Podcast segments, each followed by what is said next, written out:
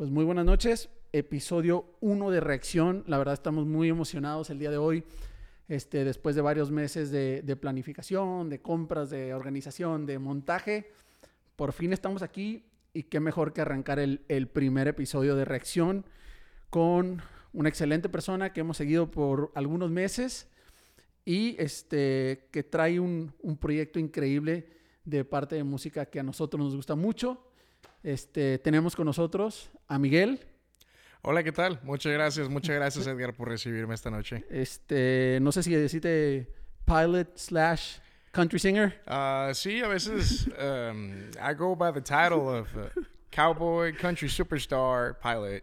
Este es un, este es un buen nombre. Así es. Tipo el de Ted Mosby en How I Met Your Mother. Algo Super así. Galactic. Super Galactic. sí. Súper bien, súper bien. Sí, sí, sí. Pues sí, tenemos aquí a Miguel. Este, ahorita, antes de empezar, tuvimos por ahí un poquito de plática de que no solo eres este, country singer, sino también tienes tu proyecto de autor de, de country. Exactamente. Sí, no nada más soy intérprete, sino que también compongo, compongo mis propias canciones. Qué bien. ¿Y hace cuánto ya tienes ya en la, en la escena de country? Pues mira, esa es una muy buena pregunta. O sea, desde que empecé a tocar música country, tendrá ya unos seis años.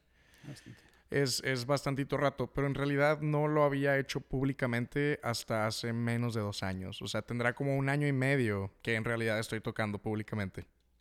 Wow, do- do- dos años apenas. Menos de dos años, sí. Menos de dos Empecé, recuerdo muy bien, la primera vez que me presenté en un establecimiento frente a personas que no eran mis amigos o mi familia. que yo creo que es como, el, para cualquier músico es como tu primer gig así bien.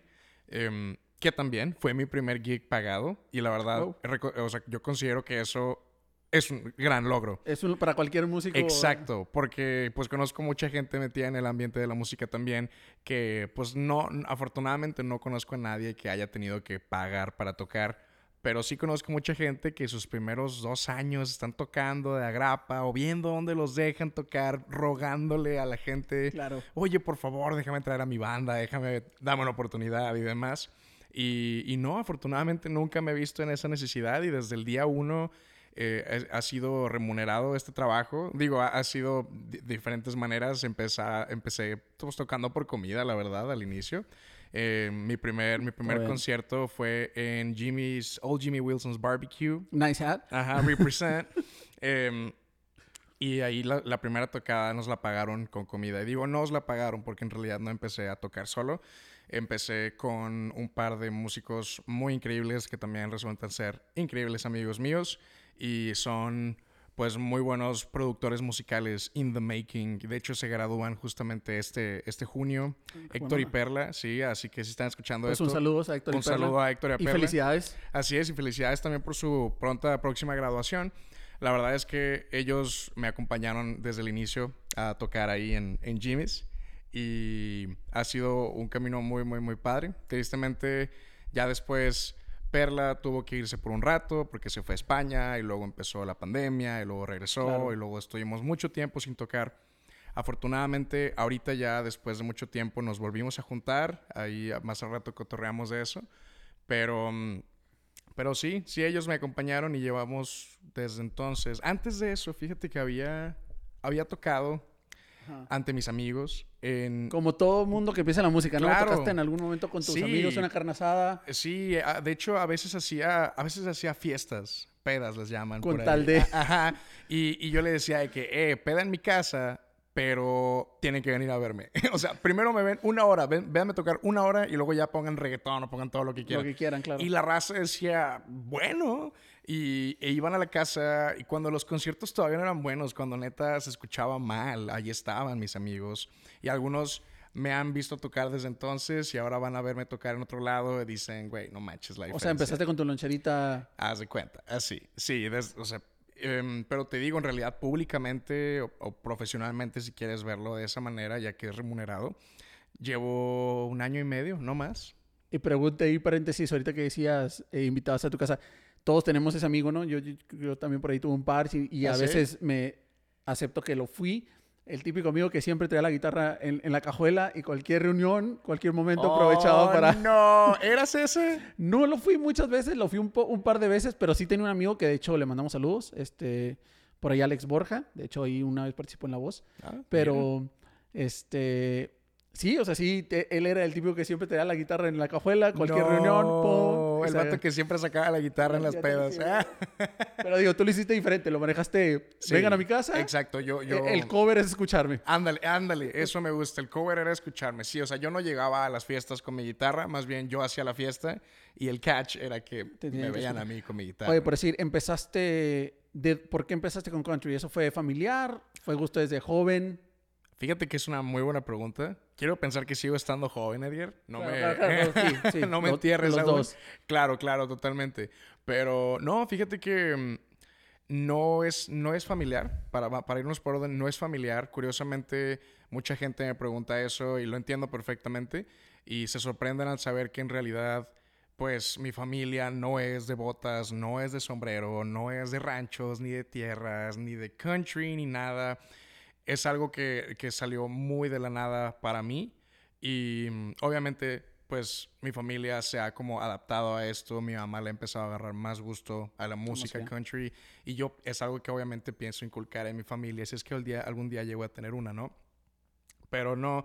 Y, y fue un estilo de vida en realidad, no nada más un género musical, sino un estilo de vida que poco a poco fui adoptando, ¿no? O sea, eh, siempre he usado jeans, pero pues no era de botas y hace ya un par de años me compré mi primer par de botas, ¿no? Y luego me compré mi primer sombrero y luego me compré otro y luego otro y empecé a usarlos. Y en realidad ahorita tú me ves, para los que nos están viendo en video, pues podrán ver que traigo una playera y no sé si alcanza a ver, pero también traigo shorts y chanclas. chanclas. Exacto. Algo la- cómodo. Ajá, algo cómodo. Y la verdad es que yo siempre le digo a la gente que yo tengo dos moods.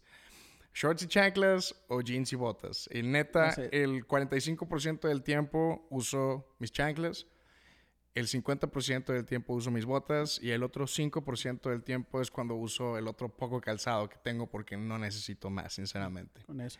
Sí. Dijiste algo importante ahorita que me llamó mucho la atención. Y digo, traigo mis anotaciones. Este, te voy a hacer varios temas Claro. que he visto en tus redes sociales. Ok. Este, pero un punto clave que hiciste ahorita es, dices, adopté la cultura country y, y, y- híjole, te lo respeto un chorro porque te decía, yo soy de Tijuana, te decía hace rato, aquí Sí. creo que de las ciudades que me ha tocado, que he tenido el gusto de vivir, creo que esa es la que tiene más influencia country, a lo mejor por la, por la cercanía a Texas. Muy probablemente. Este, no me había tocado, la verdad, este, la, la, la influencia country, pero estando aquí en este en Monterrey, lo adoptaste súper bien, o sea, me, me encanta que ve- veo tus videos en, en Instagram y siempre dices con el hey y'all y, Ah, sí, y hey, adoptas todo, adoptaste los acentos, adoptaste todo, Sí. este, hasta los tonos de voz, este, que la eso está súper padre, sí, ahí sí se nota que es algo que en verdad, en verdad, en verdad te apasiona, es algo que, que pues que la verdad sí lo, lo interpretas por completo, la verdad, lo interpretas por completo. Gracias. Sí, de hecho, exacto. Y, y yo creo que en realidad, pues más que, más que tratar de interpretar algo, es, es simplemente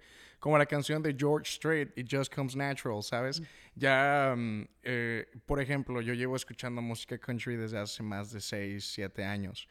Y mm, pues en realidad, actualmente si me escuchas hablar en inglés, al tener una conversación normal, mi acento es dicen, no, no lo digo yo, sino esto me lo ha dicho la gente, es como fuertemente sureño y un poquito arrastrado.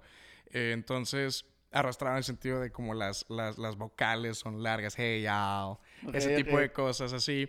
Y la verdad es que eso se debe a que yo, pues, la, la única educación o formación del idioma inglés que he tenido en esos últimos años, porque yo llevo desde, desde secundaria que no tengo una clase de inglés como tal. O sea, estuve en una primaria bilingüe, en secundaria tenía mis clases de inglés, pero en prepa empecé a estudiar otros idiomas y en carrera ya no he llevado clases de inglés. Entonces, en realidad, la única como formación relevante que he tenido del idioma inglés o lo que he seguido aprendiendo, lo he aprendido gracias a la música, gracias a la música country. Y, o sea, de tanto, la gente no me cree, pero de tanto cantar y de tanto escuchar, el oído lo he afinado bastante. Mucha gente, seguramente, tú estando en Tijuana, en San Diego tal vez no se note tanto, pero si vas a Texas, a Nueva Orleans, si vas al estado de Luisiana o Georgia, la gente tiene un acento muy, muy, muy pesado Sí, sureño. Entonces, par- particular. Ajá, y a mucha gente se le dificulta, o sea, muchos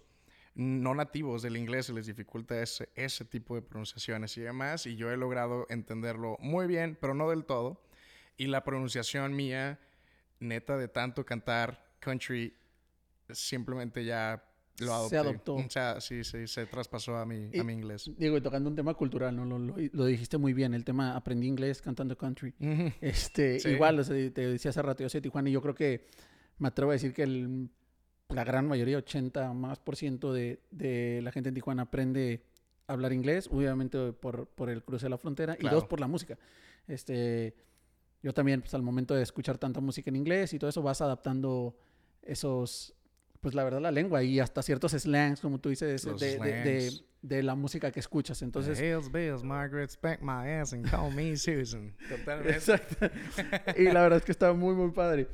Y tocando otros temas, te comentaba que te voy a sacar muchos pointers de, de qué has hecho en tus redes, Claro. porque la verdad, lo hace rato, como sabemos, para la gente que no sepa, pues el country es un, es un género muy, muy viejo, que del cual mucha gente no sabe que de ahí emanan otras, otros géneros de, de música, por ejemplo, el rock que se compuso del country, de blues, este, y la gente no, no lo conoce. Y es tan antiguo y creo que el country es un, un, un género súper padre, por eso es uno de los géneros que más me gusta o que sí me agrada, la verdad, sí lo llevo a escuchar. Claro. Este, y regreso al punto de tus historias. Un día, eh, no recuerdo dónde ibas, creo que era un viaje tuyo, ibas en carro y te iban haciendo preguntas la gente. Ah, sí, muy bueno. Fui a Chihuahua. Ah, Chihuahua, ¿Fuiste a tocar? Eh, no, no, fui a visitar a un amigo. Ok, ok. Sí. Ibas en el viaje y en la- dentro de las preguntas que te hacían, este, ah, no recuerdo bien la pregunta, pero te comentaban de los, de los, de tu playlist de, de Ujú, country ujú. y contestaste algo súper claro que decías,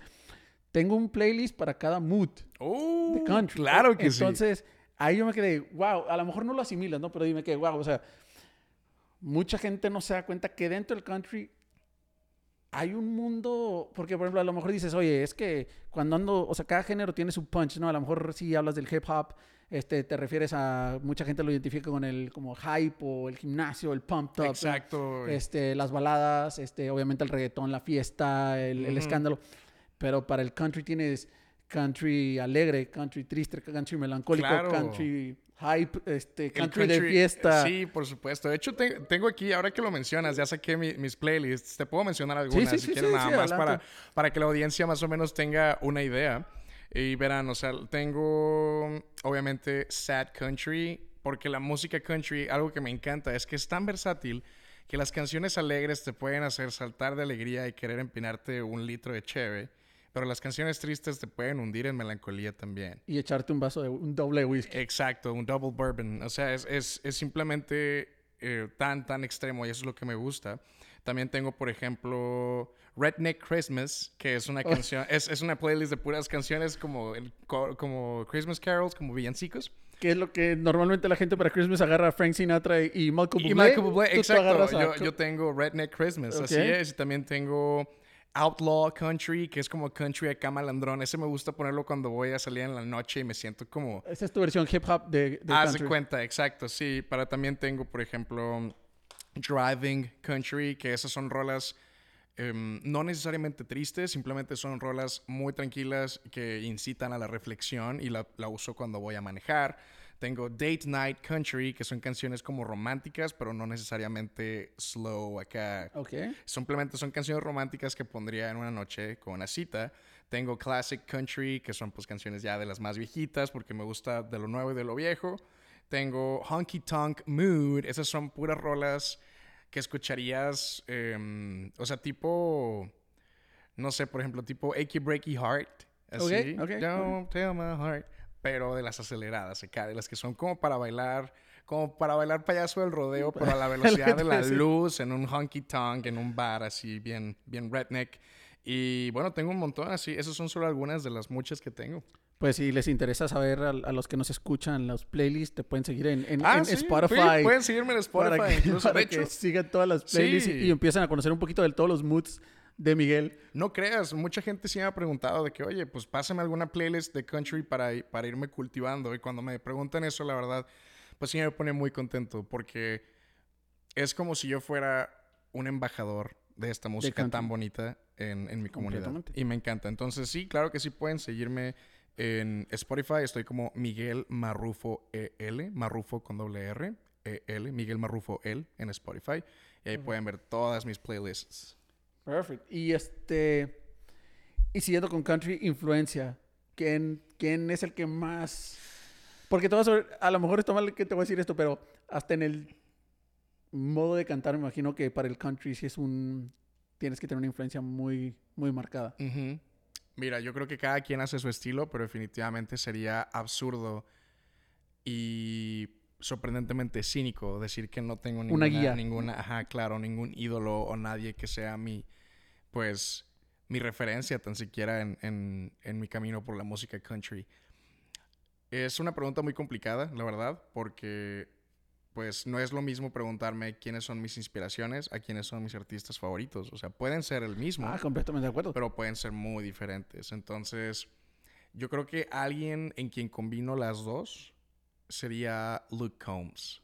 Luke Combs es, Big para, fan, big sí, fan. es para mí uno de los más increíbles músicos que ha pisado esta tierra, uno de los más elocuentes compositores también. O sea, sus rolas de verdad a mí se me hacen, damn, es, es arte, ¿no? Y a mí me encanta tanto su música que yo, bueno, no sé, probablemente no te tocó verlo cuando, porque no tienes tanto tiempo siguiéndome, pero las personas que, que me conocen de más tiempo sabrán que yo manejé yo solito. Y siempre digo esto, es una historia que siempre me gusta volver a contar. Storytelling, claro. Sí, claro, mejor. sí. Eh, yo manejé desde Monterrey hasta Twin Lakes, Wisconsin. Y eso, contexto, pues son como 3.000 kilómetros, más de 3.000 kilómetros de carretera. Ok. Son más de 3.000 kilómetros de carretera eh, de aquí a Twin Lakes, Wisconsin. Es prácticamente cruzar todo Estados Unidos, desde Texas hasta Texas, me acuerdo también Missouri, mm, Tennessee, muchos otros estados, o sea, a través Alabama también, como siete, ocho estados hasta llegar a Wisconsin haciendo frontera pues con Canadá. Y todo eso en realidad lo hice para ir a un festival de música country que se llama Country Thunder en. Twin Lakes, Wisconsin. Muy bueno, pero en realidad el artista principal por el cual yo hice todo eso Luke Combs. era Luke Combs. Y hice bastante porque me fui yo solo, manejé tres días, 10, 12 horas al día, solo en carretera, corridos. Me cristalearon la camioneta, eh, me tocó una colita del de un huracán entrando por Luisiana mi primer día del viaje. Entonces fue como, como de verdad un proceso de autodescubrimiento, aprendizaje, crecimiento y goce o gozo en, en un solo viaje. O sea, Em, porque pues tuve que enfrentarme a adversidades como me cristalearon, eh, manejé, yo creo que nunca había manejado en condiciones tan feas como cuando entré a Luisiana y no iba mi papá para decirle, oye, ¿sabes qué? Take the wheel, ¿sabes? Yo no quiero manejar. Tenía que crecer en ese momento y estaba tan feo que de verdad sí me paré como 20 minutos a un costado de la carretera simplemente porque estaba fatal. ¿Qué, Y- qué edad tenías en este? eh, en ese entonces tenía 20, 20 años. Sí, eh, no, no preguntes cómo, es que cómo se sentía mi mamá, porque si yo me sentía espantado, ella estaba mucho peor. Y llegando al, al- al festival, por ejemplo, me... Yo, yo había reservado como un terrenito, como un pequeño, pequeño lote de tierra para hacer camping, porque es un festival de cuatro días. Y la verdadera experiencia es quedarte los cuatro días 24/7 ahí en los campgrounds y luego te vas al- a, los escenarios para ver a los headliners y luego los demás y así. Y pues el lugar donde supuestamente yo iba a poner mi campamento resulta que no existía. O sea, imagínate que tienes un lote, o sea, están por filas así, de que el lote de 9, de, de 10, de 11, el mío era el de 12 y se saltaba hasta el de 25. Había como 11 o 12 que no existían. Y pregunté por horas y nadie me pudo resolver al punto en el que Country Thunder me mandó un correo diciéndome, yeah, we messed up. Te vamos a dar un free campsite el siguiente año. El siguiente año um, fue el verano pasado. O sea, esto no tiene mucho. Ya no hay conciertos. Y pues ya no, pues coronavirus. Entonces, eh, ¿Y- caminó. ¿Y, qué hiciste? Ah, pues, muy buena pregunta. Esa es otra cosa. Yo estaba como que, holy shit, ¿qué voy a hacer?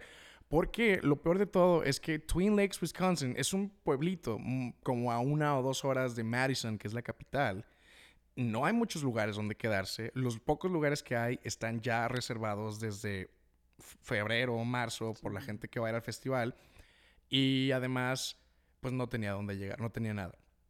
Y ahí fue donde, gracias a la bondad de, de unas personas muy especiales, pues las personas que estaban en el lote justo antes del mío, el que todavía existía, me vieron pelármela y me vieron todo agüitado y me dijeron de que, oye, pues vente con Vente. nosotros. O sea, nosotros tenemos tres. Así, ellos, esas personas llevan reservando, porque este festival se ha hecho por más de una década, llevan reservando ese, esos mismos spots, no te miento, como desde 2008. Ajá. Todos los años, sin falta, van. al- a- o sea, el año pasado fue el primero que no, fue, que no fueron. Y porque estuvo fuera de su poder. Pero siempre. Y hablo de que estas personas, por cierto, paréntesis, son adultos de 33 años para arriba. O sea, ya muchos tienen bebés. Dejan a los bebés con los abuelos. No importa, pero todos se van ese fin de semana a Country Thunder y se juntan en esos mismos lotes, ¿no? Entonces nos dijeron, no, nosotros siempre agarramos estos, agárrate aquella esquina si quieres. Obviamente yo les tomé la palabra y se convirtieron en, pues, mis mejores amigos, porque además yo iba solo. O sea, yo no, no me encontré con nadie en el festival, no había nadie conocido. Entonces, pues, yo creo que sin ellos, pues no me lo hubiera pasado igual de bien. No, además, no. a los 20 años en Estados Unidos, a una semana y media de cumplir 21 años, alguien te tiene que comprar tu chévere. Exacto. Entonces, y dije, oye, pues estoy con un montón de gente ya adulta. Dije, sobres. Y terminaron siendo las personas más especiales para mí. Tanto así, hicimos una relación tan, tan estrecha que a los pocos días de que terminó el festival, cada quien agarró para su, para su lado. Muchos de estos no son de Wisconsin, sino de, de, de Chicago. Y justamente en Milwaukee, Wisconsin, me cristalearon la camioneta. De hecho, estaba escribiendo una rola en un parque muy bonito, porque me llevé mi guitarra, obviamente. Entonces, estaba escribiendo una rola en un parque en Wisconsin, parque verde, hermoso. Y cuando menos veo, ya habían roto la ventana trasera de mi pickup. Y lo más loco es que vi quién lo hizo. O sea, lo viste a la distancia. No lo vi así enfrente, como a esta distancia en la que estamos tú y yo. Era un mexicano. No. Sí. Ay, Era un mexicano y mm, vi, vi cuando, o sea, llegué a mi camioneta y vi la ventana rota. Me dije, o sea, se me, se me paró el corazón por un momento, vi el cristal roto en el piso y no sabía qué hacer.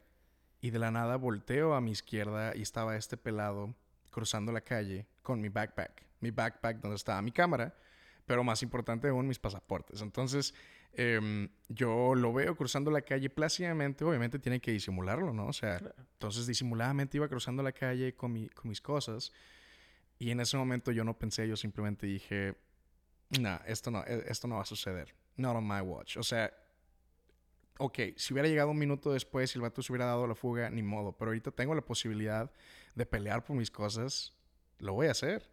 Y sigilosamente crucé la calle ah, y cruzó a otro parque que estaba justo enfrente. Suburbio muy bonito, muy tranquilo. Y yo estaba usando estas mismas chanclas que traigo ahorita. Entonces, para que no se escuchara el flip-flop, flip-flop de las chanclas, las dejé y las solté atrás de un arbusto y sigilosamente me fui neta, estilo ninja, atrás de este cuate hasta que estuve como a dos metros de distancia de él. Cuando lo alcanzo, como película, pisé una rama, una rama seca y, y volteé a verme y yo lo vi y, ¡eh, tú! Y empezó a correr. Y obviamente corrí detrás de él. Obviamente cuando le conté esto a mi mamá me dijo, ¿qué hiciste acá? Pero, Obviamente. pero yo corrí detrás de él. Yo corrí detrás de él como por 10 metros hasta que el vato se detuvo, se volteó a verme y tuvimos este momento como de Mexican standoff, así, Ah, ¿no? Uno ok, enfrente del ok. otro. Face- a ver. face off. Ajá, sí, a ver, qué, a ver qué hacíamos. Y obviamente le empecé a mentar la madre. Le dije, dame mis cosas. Al final, el vato me aventó mi mochila. Así. Y yo sin quitar mis ojos de él, agarré mi mochila y metí mi mano. Sentí que estaba mi cámara y mis cosas. La agarré y le empecé a mentar la madre aún más. Y se fue al final. Mucha gente me pregunta por qué no lo perseguí. Mucha gente me pregunta por qué no lo reporté. Siendo un turista extranjero en Estados Unidos, hay muy poca posibilidad de que, de que te resuelvan. Además de que esta persona, pues, ¿cómo lo iba a rastrear? era ma- iba a ser más rollo tratar de hacer un reporte o algo así. Entonces dije, ¿sabes qué? Ya recuperé mis cosas. Me costó un cristal, me costó una, me costó una lección, pero ya tengo mis cosas. Al final, eh, pues yo estaba un poquito vulnerable porque dije, no mames, me acaban de cristalear, qué rollo. O sea, y para no llegar a un hotel, en lo que yo como que hacía un pequeño inventario mental de mi vida en ese momento, convenientemente estaba muy cerca de uno de los suburbios de Chicago donde vivían unos de los amigos que acababa de ¿Te fuiste conocer. con Y me dejaron crashear en su casa un día, me ayudaron a calmarme, me ayudaron a buscar un taller. No se pudo reparar el cristal, pero me ayudaron a todo lo demás, me llevaron a comer, cotorreamos y al final me dejó mucho más tranquilo. Porque a todo esto, el cristalazo fue justo a la mitad del viaje. El, el festival era una parte del viaje. El viaje fue como casi tres semanas y el cristalazo fue como al día nueve. Y los otros diez días me los aventé sin una ventana, manejando por todo Estados Unidos. Oh, yeah. Ok, punto número uno. Punto número uno, te voy a contestar como te contestaría cualquier mamá. Qué bueno que no hiciste nada porque no sé si iba solo. ¿O si traía algo? o si trae algo. claro. Es un comentario, mamá, pero bueno. Este, no, lo que ahorita la verdad, si lo- que están viendo en la cámara, yo creo que están viendo mi cara, mi cara. Número uno, te fuiste un viaje de 20 años, este, este, manejando solo, o sea, ro- un- un excelente road un trip. road trip como tal, exacto. Este, a ver uno de tus, de tus artistas favoritos y junto con otros muchos artistas Sí. tuviste una aventura de varios días, viviste muchas cosas, llegas allá, te pasa lo de lo de la estancia, conoces gente. Hace rato, curiosamente, hace rato que llegamos, estamos hablando de la buena bondad y de lo Sí, de que exacto, Estamos exacto, hablando de que se hay sí. que agradecer, pues Puro agradece, goodwill, la verdad. conoces a las personas, te ayudan en este momento. Man, ahí está un libro. güey. Sí. O sea, lo que viviste en reflexión. O un álbum. O un álbum. Lo ¡Bam! que viste en reflexión, lo que viste en música. No, no quiero pensar la, la cantidad de música que, se te, que te Uh. inspiraste para escribir, tanto en ese viaje como regresando, Sí. recordando todo eso. O sea, fue un viaje de tres semanas. Sí, casi tres semanas. Y al final, de hecho, pues cumplí 21 años allá, obviamente. Y qué mejor lugar para, festejar mi cumpleaños que Nashville, Tennessee. Y pues obviamente yo estaba soñado, porque a todo esto, pues... o sea, tu primera cerveza legal. Exacto. Fue Nashville. Mucha gente no. Mucha gente no. Afortunadamente, no, no estaba en esa situación en la que yo he estado. De que, oye, claro, he ido a muchos conciertos muy fregones de artistas increíbles. He visto a Paul McCartney, no cualquiera puede decir eso. He visto a Carlos Santana y demás. O sea, sí he ido uno que otro concierto que tú dices, cualquier persona que le sepa la música dice, wow, qué suerte, ¿no? Y sí, claro que sí. Pero se me hace aún más afortunado ir al concierto de tu artista favorito, de ese que te sabes todas las rolas, de ese que puedes estar cante y cante, llorando y sudando y gritando. Y para muchas personas eso implica, "Ah, pues sabes qué, vamos a, no sé, vamos a- al DF a ver a Muse. Como amigos que han ido a ver a Muse al DF. O, ¿sabes qué? Vamos a Pal Norte a ver a Bad Bunny porque yo soy su fan número uno. Ok, se vale. Y qué bueno, Sí, qué bueno, qué bueno que, que- tengas esa, esa posibilidad. Pero oye, si yo te digo quiero ver a Luke Combs, you gotta drive, son. Sí. Y porque Luke Combs no va a venir a Monterrey, mínimo no pronto. Entonces dije, si yo quiero, si yo quiero estar así como esa raza que veo en los videos de los conciertos embolados acá, tengo que irme de aquí. Y claro, tal vez puedo haber buscado un concierto en Houston, ir en avión, no sé. No era así lo mismo. Yo quería manejar, hermano, yo quería manejar y la experiencia del road trip. creo, y que sí, creo que fue una excelente experiencia. Y ahorita que lo Uh. comentas, fíjate que tienes toda la razón. O sea, mucha gente dice, ah, bueno, me espero que venga mi artista. Que ahorita, pues, bueno, ahorita ya no, pero antes se empezaba a dar pues conciertos muy buenos aquí. Sí. Estaban viniendo artistas súper buenos. La verdad, el, el tema de festivales estaba trayendo artistas excelentes La verdad, sí. a, a- a, pues a México entero, ¿no? A México o, o a una posibilidad muy buena de, de cercanía. Eh, el punto aquí es, este, curiosamente lo dices, uno de mis grupos, o sea, las experiencias que te dejan tus grupos favoritos. Uno de mis grupos, no voy a decir que mi grupo, la verdad no, pero uno de mis grupos que más me gustaban eh, de joven era Yellow Card. Mm. Por, y fíjate que una de las cosas que me llamó mucho la atención, pues la mezcla con el violín, ¿no? que, que traían y, y la energía. Estaba bien joven, secundaria prepa. Curiosamente, o sea, siempre yo decía, a ver, los, tengo- los quiero ver, los quiero ver, los quiero ver. En un lapso corto, se dio irlos a ver, como que fueron tres veces, y juntando las tres veces, pagué 4 dólares por verlos las tres veces. ¿Qué? Te lo creo que fue una experiencia súper padres. La primera, este, sí, fue un regalo de mis hermanos. Ah. La segunda, este, se presentaron gratis en lo que antes era Sports Arena en San. Diego. Y se presentaron gratis eh, por, por este, era, era un- Honda, había, estaba presentando un carro. Entonces en el estacionamiento Honda como que montó como que la presentación de los carros, un escenario final y tocaron ellos. Fue como que ellos fueron el, el host de, de la presentación de, de un Wow. Honda, no me acuerdo. Este, increíble el concierto. Y el otro, este, en, creo que se llama Soma, que está ahí en San Diego también, tocaron por, este, por 4 dólares. No. Bueno, por 4 dólares en Soma, fui con mis hermanos, este, y la verdad, o sea, fue un, te estoy diciendo, un lapso de, que fue 6 meses. Y fue así como que, qué increíble, o sea, uno de mis grupos favoritos, lo vi seguido, wow. 4 dólares.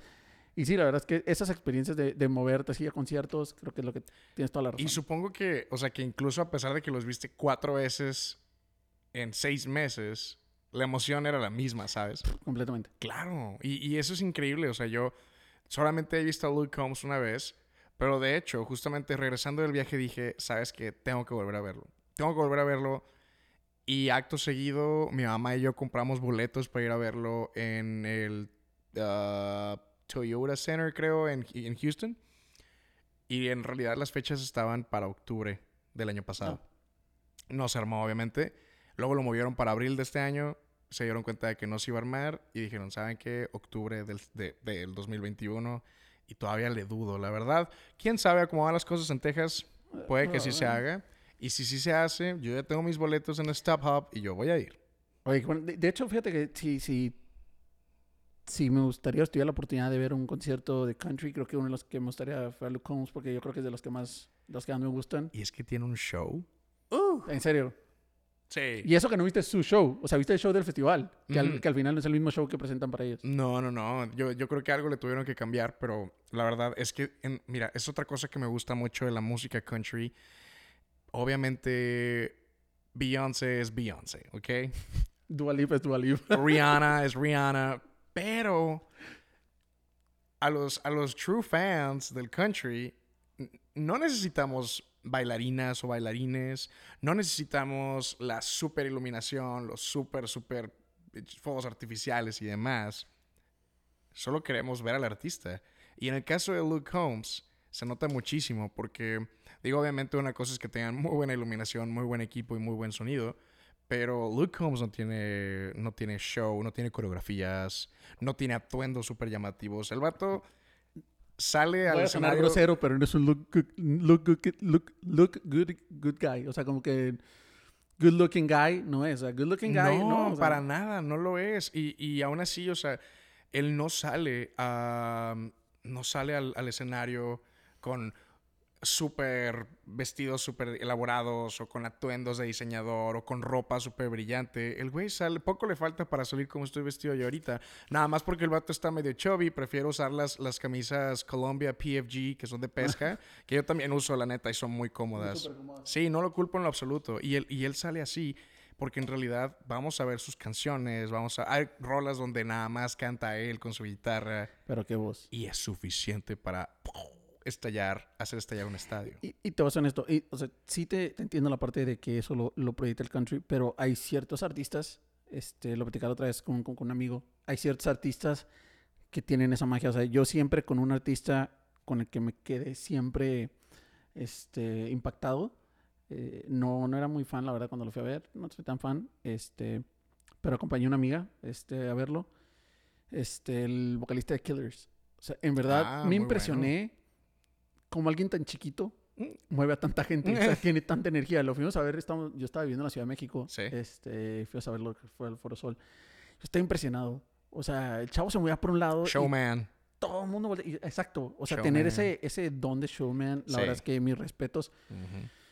Una guitarra y, y estás del otro lado, ¿no? Exactamente. Mueves a toda la gente. No necesitas más.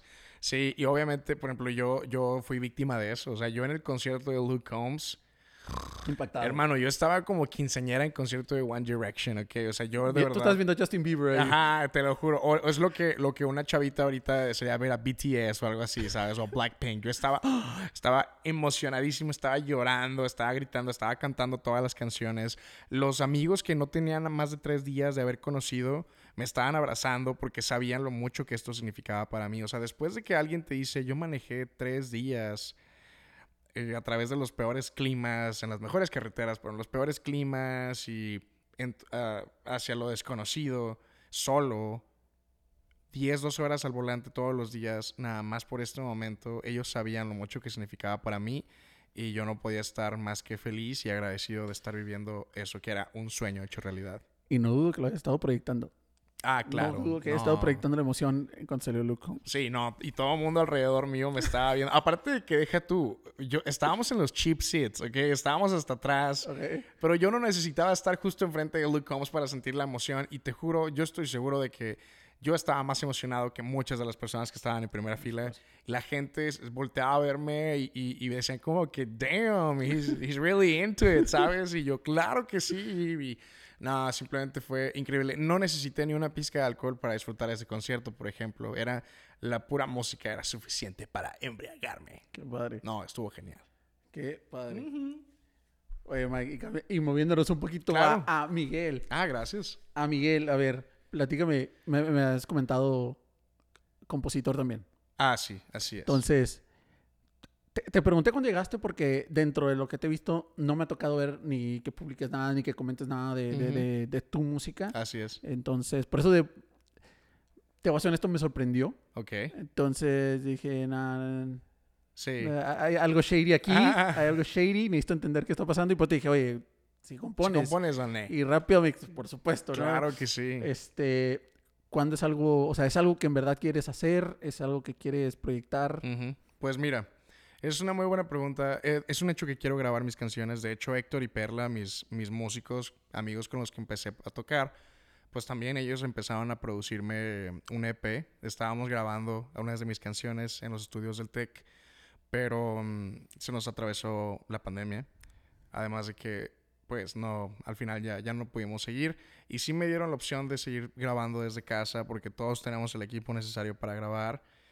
Y yo sé que Billie Eilish haya podido grabar la mitad de sus canciones, esos super éxitos en casa. Pero sinceramente, gran parte, y le dije esto a, a- Héctor y Perla, gran parte del atractivo para mí de grabar. Obviamente sí, quiero tener mi disco y claro, si soy famoso, pues mejor. Pero si no lo soy nada más queda como una reliquia que le pueda mostrar a mis hijos, pues so be it también. Pero lo, lo que me llamaba más a mí de, pues, de grabar era estar en el estudio. Vivir el estudio. Porque yo me sentía como una celebridad. Sí, porque creo que, y de hecho, digo, lo podemos ver, ¿no? Con todo lo que hay ahorita, eh, estudios, podcast, todo lo que quieras, y programas digitales. Ese, Enos aquí. ex- exhibiré, este, pues, o sea, puedes generar algo o puedes crear algo muy bueno. De muy buena calidad. de muy buena calidad, con programas que ya están hasta gratis, apps que ya están gratis. De hecho, hablábamos de uno, me estás comentando Ah, de uno de videos el- ahorita. El, Zencaster para grabar podcasts. Entonces, este, hay muchas este, plataformas y todo para sacar algo muy bueno desde casa. Pero pues es cierto, ¿no? O sea, estar en el estudio, estar encerrado y, y Sí, tú y- estar mezclando. y estar- desvelarte, desvelarte ahí, o sea, grabando guitarras, grabando voces. Era, mm, era muy padre y era lo que más me emocionaba. Y una vez que ya no teníamos eso, pues la verdad es que sí me agüité. Si alcanzaste a grabar algo. Eh, sí, sí, sí, sí. De hecho, um, grabamos y Héctor y Perla se dieron a la increíble tarea de mezclar una canción que incluso ya vamos a masterizar. Em, y, y ya está, pero no sé, no sé. yet. Simplemente como que me gustaría, me gustaría grabar más. O sea, grabar más y volver a grabar y volver a, hacerlo todo para que quede justo como yo me lo imagino. Y hay veces donde esa visión que tengo es más simple de lo que mucha gente pensaría o de lo que mucha gente espera, ¿no? O sea, claro, hay canciones que sí digo, esto quedaría muy bien y luego, luego uno como músico empieza a pensar, aunque no sea tu rola o si es tu rola con mayor razón, piensas de que, puta, aquí se escucharía súper bien un, o sea, un, un, un riff de guitarra o un bassline bien perrón, lo que sea, o batería, breaks de batería y demás, y empiezas a visualizar cosas, ¿no? Pero hay otras canciones que dices, ¿sabes qué? Esta me gusta justo así, y es lo que estábamos hablando, una voz y una guitarra. That's it. Así es, entonces eh, yo creo que más adelante vamos a retomar es, ese, esa parte del proyecto, porque claro que sí me gustaría tener canciones grabadas. Y esas canciones tú todavía no las interpretas, o sea, cuando tocas en vivo no las interpretas. Ah, no, sí, algunas, algunas. Algunas, sí. De hecho, está muy padre que, pues ya algunas, nada más de las puras tocadas, Ya te las... ya las conocen y las ubican y, y me las piden, sobre todo porque no todas mis canciones, pero hay muchas que son, eh, ¿cómo te diré? Pues yo quisiera decir como, como anthem, ¿sabes? De que, de que el coro es algo que sí verías, em, es que sí verías un estadio cantando, ¿sabes? Eh, digo, tal vez no sea así, pero mínimo sí lo siento yo. Hay, hay una canción, Claro. por ejemplo, que se llama Half a Beer, que la escribí yo hace, hace tiempo. Es de las primeritas que escribí y en esencia trata sobre cómo, pues, es de enamorarse muy rápido, ¿no? Y el coro dice, It took half a beer, it took half a song, girl, it only took me half a load. Y luego dice, No, I've never been the kind of drink a lot. But baby, half a beer was just enough to know that you're the one. ¿Sabes? Entonces, it only took me half a beer to fall in love with you. Y, o sea, sí me imagino a la gente cantando, it took half a beer. Así. Claro, claro, claro, claro, claro. Claro, o sea, sí, yo digo, no manches, claro. Y yo creo que eso ha ayudado mucho a que la gente las escucha. Y dices, oye, ¿sabes? Es algo que se entiende, es algo que puedo repetir fácil, que me puedo aprender rápido, mínimo el coro. It took half a beer. Y... And I felt it. O sea, Sí. me ha pasado, he estado ahí. Ajá, cla- e- eso es lo más importante, que la gente se identifique con las palabras que tú estás cantando.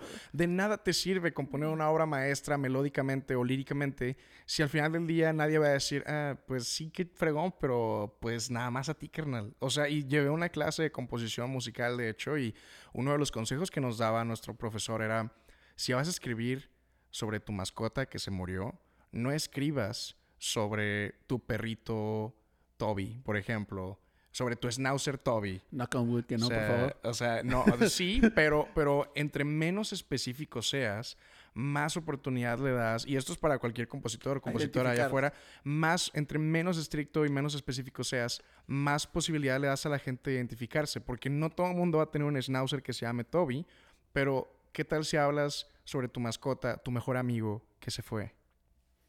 Hell, Bales, Margaret, a todo el mundo le ha pasado, ¿sabes? Por supuesto. Entonces, ese tipo de cosas. Y pues hay gente que dice, oye, es que eso me pasó exactamente a mí. Y por ejemplo, Half a Beer me gusta mucho, pero no es, yo creo, la canción favorita de mis, de mis creaciones.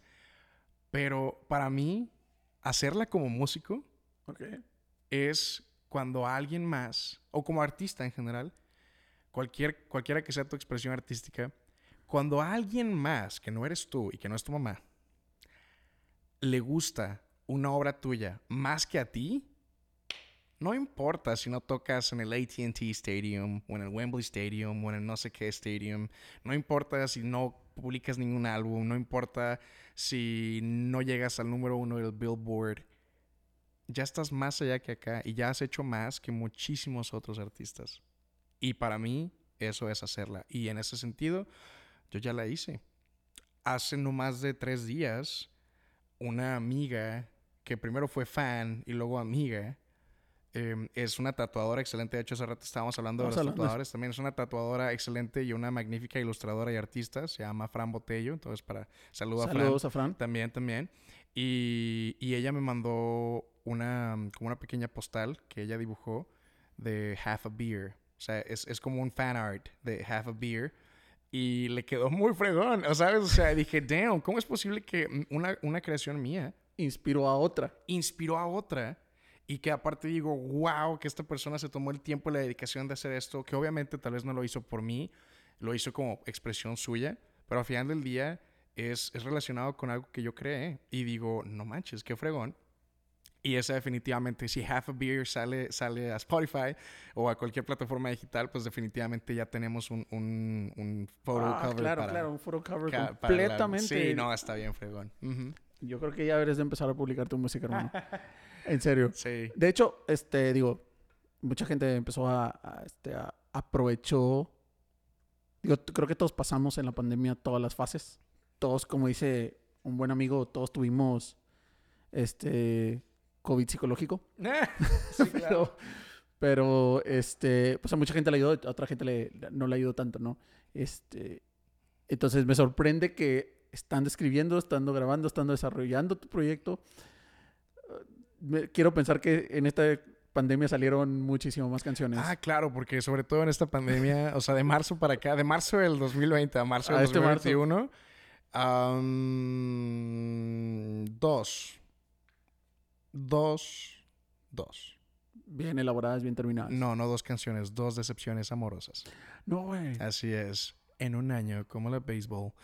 Y algo que de hecho dije en mi último show, eh, en, en Old Jimmy's Barbecue, porque a veces ahí, ahí es cuando, sobre todo, si tengo una nueva rola o algo, pues ahí es donde yo más me siento en confianza. ¿Por qué? Porque cuando toco en Jimmy's Barbecue, I own the place. Eugenio y Vela son los dueños. Si me están escuchando, o sea, no es en serio. Simplemente, o sea, yo... yo me No siento- financieramente. Ajá, no financieramente, obviamente. Yo, pero yo me siento como, como el rey del lugar en ese momento y, y yo ahí me siento como en el, en el AT&T Stadium. De, hecho, una de las partes donde te conocí fue por... De hecho, te conocí por Old Jimmy's. Ujú. O sea, creo que fue un post de, de Old Jimmy's De Old Barbecue. Jimmy's Barbecue. Este, me tocó verte un día, un poco, me tocó verte un día, Fregón. pero algo que sí, sí me encantó, o sea, me, me agradó mucho es, te, te- te confirmo ese comentario porque, pues, te- para los que han participado en Old Jimmy's o que han ido a, a comer a Old Jimmy's, tu lugar, este, pues todo el mundo está, cada quien está en su rollo, estás Simón. platicando, estás muy a gusto, es, una, es un ambiente muy agradable para estar, para echar una cheve, para comer muy bien. Muy rico. Y me acuerdo que el día, este, yo, yo estaba ahí, este, cenando y eh, fue un rato, nada más fui a cenar.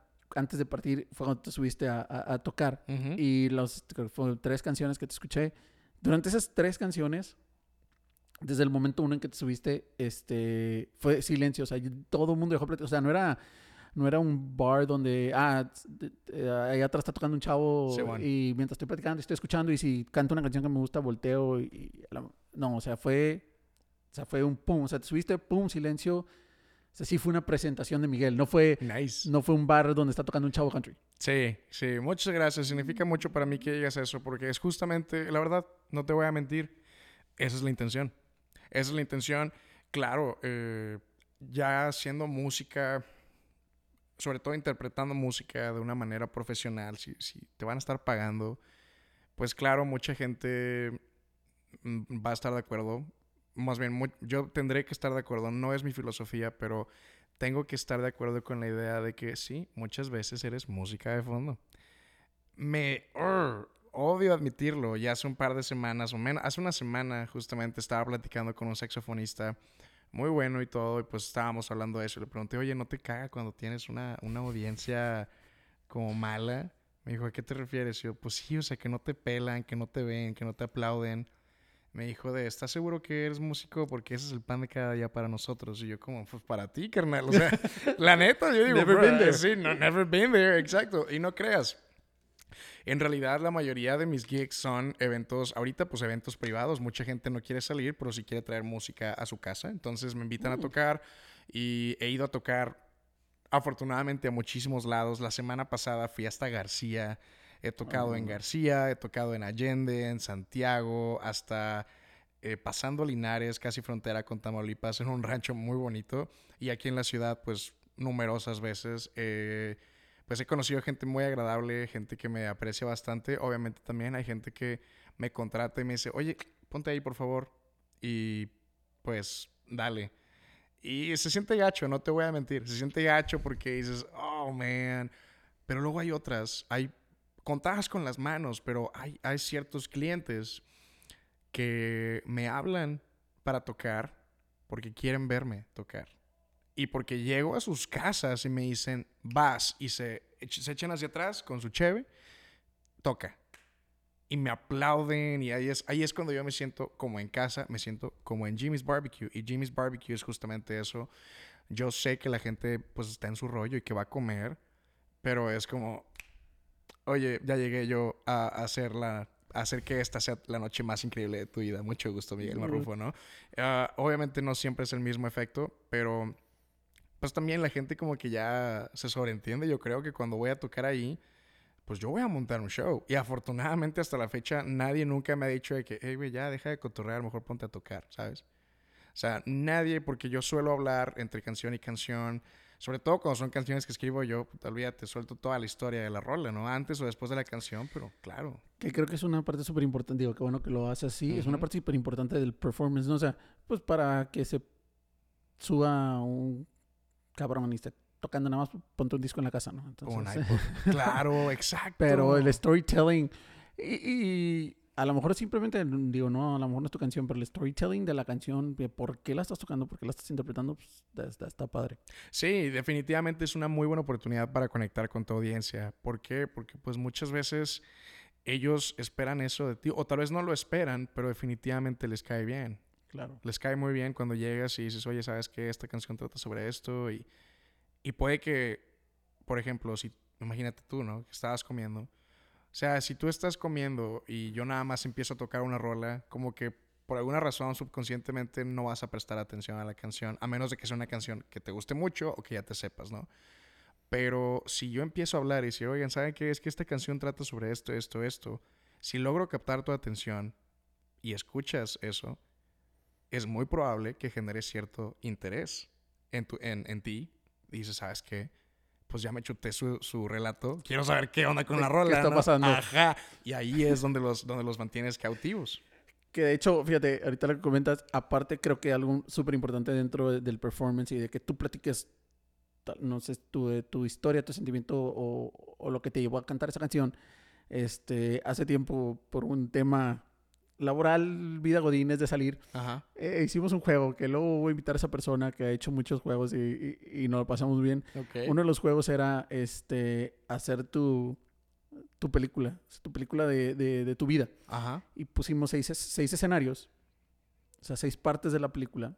Ahorita no lo voy a platicar, ya después en un momento ahí no lo echamos, pero sí, sí, sí. seis partes de la película, por ejemplo, el inicio, así, ¿no? Tu, tu mayor drama y todo. Pero lo padre era que tú tenías que poner qué, qué, canción iba a ser el soundtrack de esa parte de, tu, de esa parte de tu escena, de, la, de tu película, de tu vida, ¿no? Ajá. Aquí viene la parte chistosa. Obviamente, uno pues conoces a la, la, música que le gusta a la gente. La parte que a mí me impresionó, y si mal no recuerdo, debo tener todavía el playlist, lo anoté en los notes, lo que iba diciendo cada persona de las que participamos ese día. Pero algo súper increíble que te das cuenta, y es donde yo creo que tú haces voltear a la gente, te das cuenta que una canción obviamente, pues, obviamente no significa lo mismo para una persona que para la otra. Por ejemplo, uno de los escenarios, para darte un ejemplo, era como que tu momento yo lo llamé Eye of the Tiger, ¿no? Que, por ejemplo, si ibas a ser músico, era el día que te estabas preparando para tocar en un, en un estadio, ¿no? O si eras futbolista, era cuando ibas a jugar, no sé qué partido importante de la Copa del Mundo, whatever, y te estabas preparando. Es como que tu momento Eye of the Tiger, ¿no? Como claro, claro. Y había gente que, que comentaba canciones, obviamente sí, acorde a, pero había gente que cantaba, o sea, ponía canciones que yo decía, pues, no, es una canción de The Tiger, pero la gente como la interpretaba decía, no, sí, para mí eso sí es, Ajá. O sea, para mí sí. Claro, porque ellos en ese momento de su vida estaban... El, lo que estaban viviendo, el sentimiento que estaban viviendo, para ellos puede ser una canción súper triste, puede ser una canción este súper alegre. Y así estuvo, la verdad es que el, el, el juego estuvo muy padre, conocimos, nos conocimos más. Y digo, a lo que me refería a eso, ¿no? O sea, qué bueno que tú haces el performance de, de explicar la canción, porque a lo mejor tú le interpretaste de una manera y, y, la, la, persona le encuentra otra forma. Inclusive tu canción Half a Beer, a lo mejor tú lo hiciste por un desamor y otra persona le encuentra otra interpretación completamente diferente. Sí, totalmente. O muy probablemente se identificar mucho con tu historia, que yo creo que muchos se van a identificar. Ah, sí. Sí, obvio. No, y, y, y por eso mismo también es lo importante, ¿no? De, de hablar de lo que escribes eh, muchas veces la gente no te va a estar poniendo atención, la neta. Si es una canción original, mucho menos. Si es en otro idioma que no es el que se habla mayoritariamente en este país, mucho, mucho menos. Entonces tienes que hacer lo más que puedas por tratar de captar, de, captar su atención y de enviar ese mensaje y asegurarte que lo, que lo capten bien.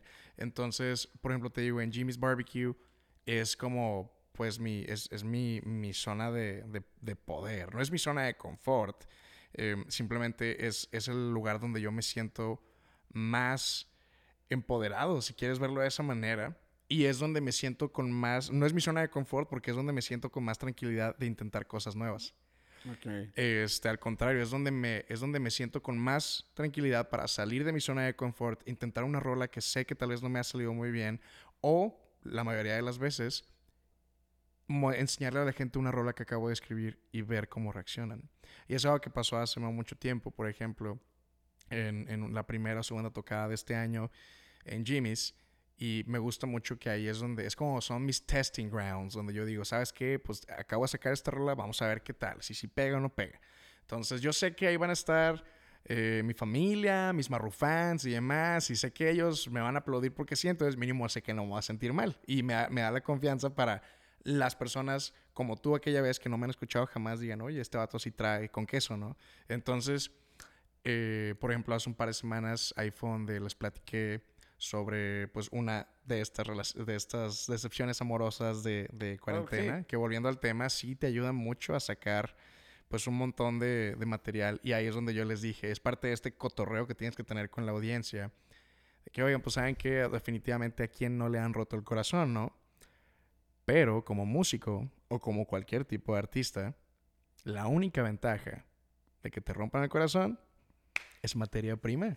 Es materia prima, hermano. Y en mi caso, que soy músico, eso es... Oro puro. Oro puro, materia prima para los hits, carnal. Te lo juro. Y, y lo más padre es eso, que hay canciones no necesariamente forzadas, simplemente hay canciones que salen más lento. Cualquier artista puede confirmar.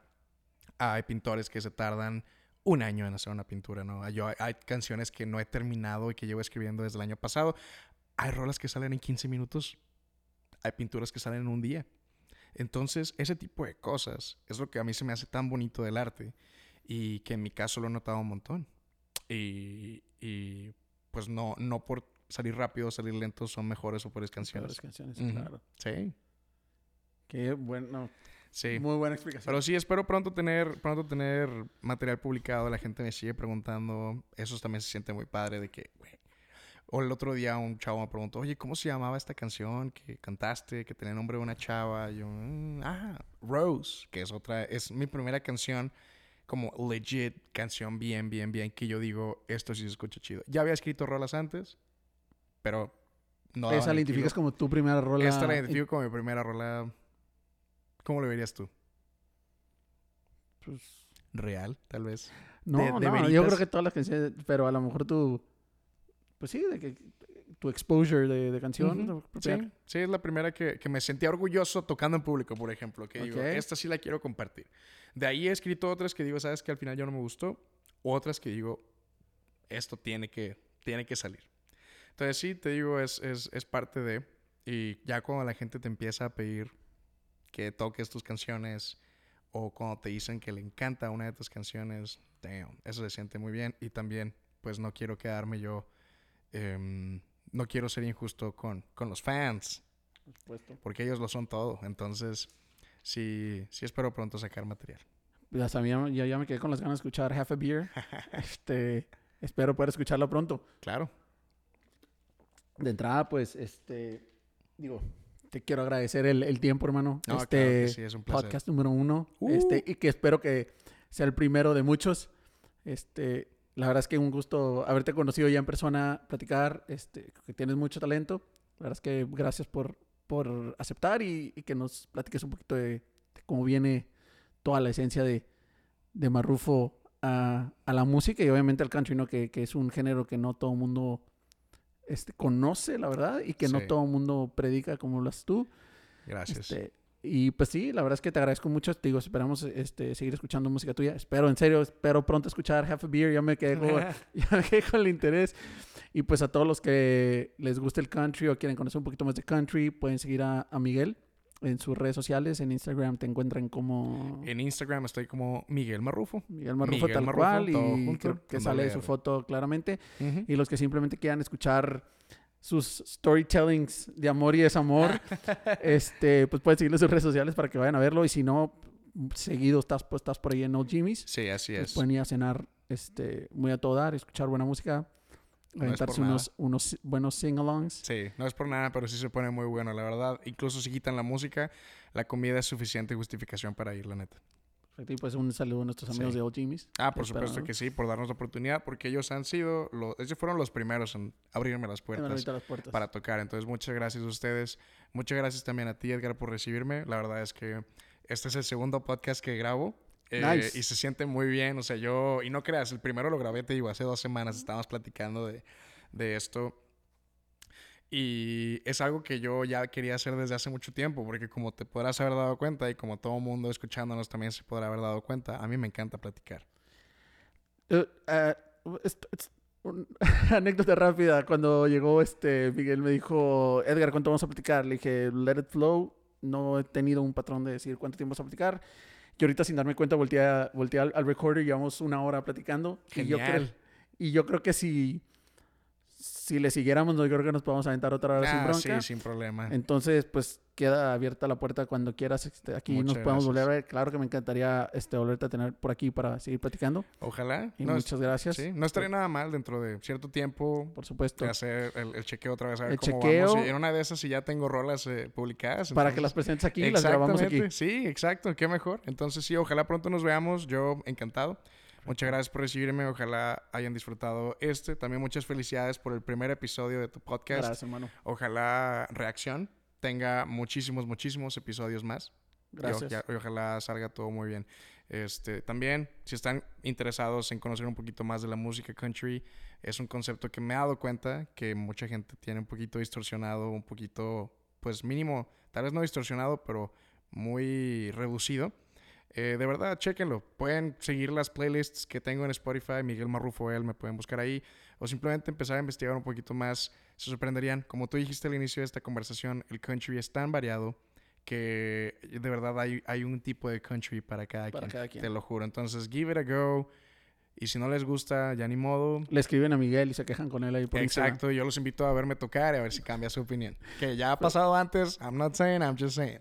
Ahí está. Sí, bueno. Pues muchas gracias. Este, esto fue reacción número uno. Esperamos seguirlos viendo pronto. Uh. Síganos en, este, en Instagram. Lo pueden encontrar como Edgar 9 Reyesa, Edgar NBP. Y suscríbanse al canal de YouTube de reacción para que sigan viendo este podcast donde vamos a tener mucha variedad y vamos a tener excelentes talentos como Miguel. Hermano, muchas gracias. Un placer, muchas Suerte. gracias a ti. Nos vemos. Bye bye.